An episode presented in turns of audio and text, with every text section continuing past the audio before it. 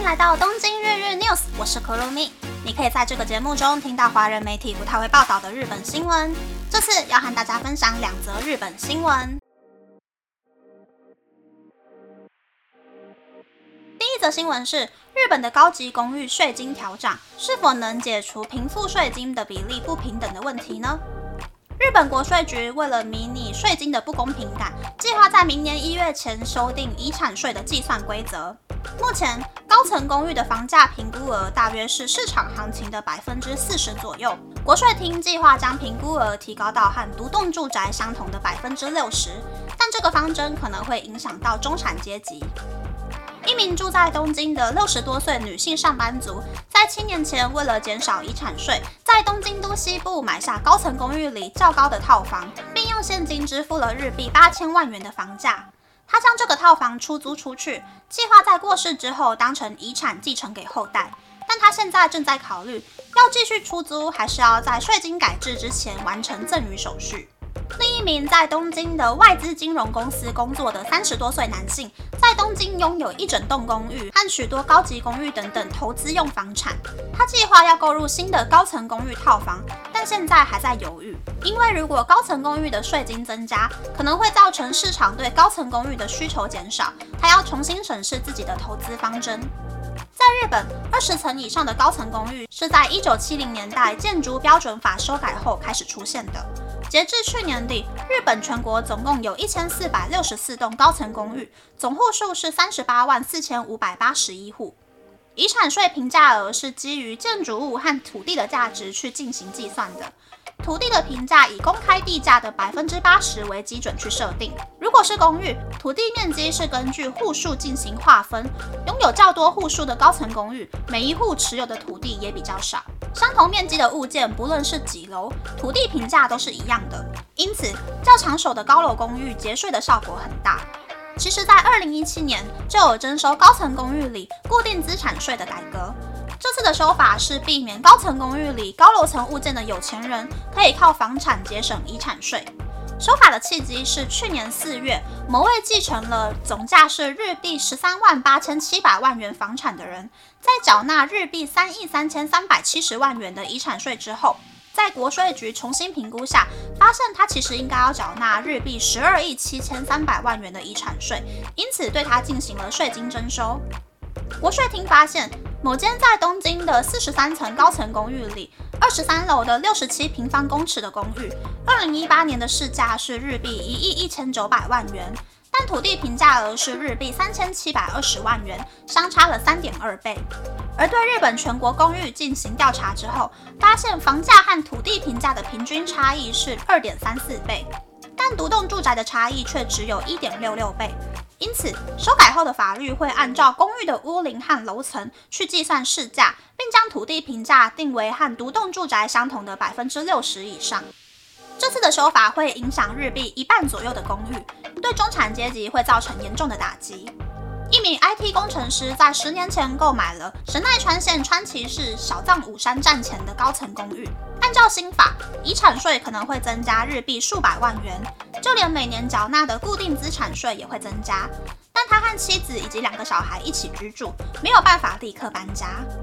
了解遗产问题的税务顾问斋藤信雄表示，修法后虽然可以解决高层公寓税金不公平的问题，但投资家可能会转向投资其他的不动产，例如被称为复古公寓的旧式低楼层公寓。日本需要更多的措施来解决不动产的不公平感。第二则新闻是，东京的病床差价是日本平均差价的两倍以上。住院的时候要病患负担的不适用于健保的病床差价，根据不同的地区出现了很大的差异。经营医院的成本比较高的东京，单人病房的平均病床差价是日币一万九千七百七十元，是日本平均的两倍以上。但东北的秋田县单人病房的平均床价价差是日币三千五百三十八元。东京的病患很难在生病住院的时候轻松获得舒爽的治疗环境。以上是这次和大家分享的两则新闻。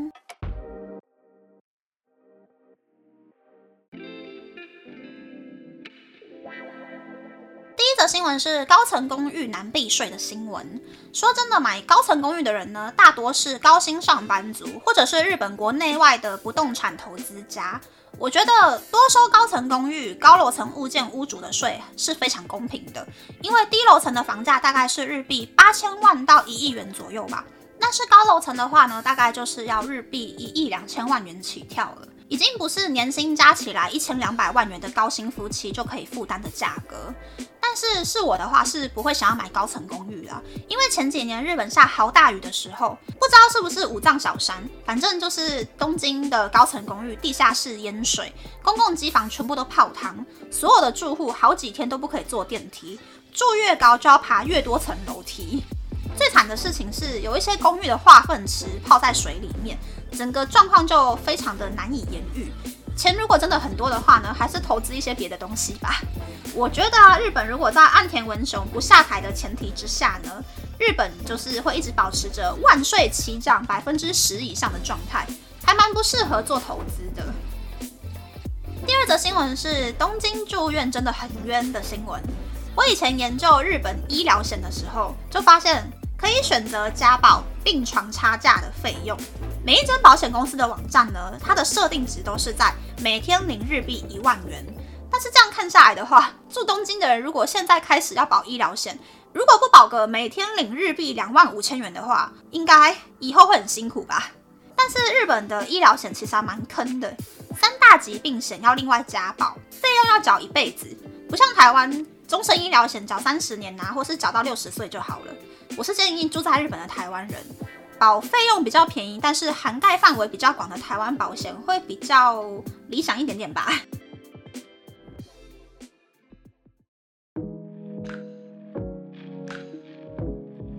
接下来想和大家分享日本的新闻，终于广泛出现了中国恒大烂尾楼的新闻了。很多日本专栏都把焦点放在日本预售屋房贷的逻辑会不会重蹈恒大的覆辙。但是我反而觉得日本应该要把焦点放在奥运后房价涨得不像话的原因。我觉得日本的预售屋贷款逻辑其实是没有什么问题的，因为贷款是在交屋之后才开始扣款。台湾好像也是这个样子，但是日本的贷款是从签约的那一刻开始就要缴贷款，都还不知道房子盖到什么进度，或者是几月几号可以入住的时候，你就要缴贷款喽。然后日本的银行在盖房子的时候，给建商的贷款是专款专用。举个例子，就是建商如果要盖高四十层楼的东京大公寓，和银行贷款日币六十亿元的话，银行就会把日币六十亿元算在东京大公寓的专户上，建商也只能把钱花在东京大公寓上。如果把钱花在别的建案，银行就会终止贷款。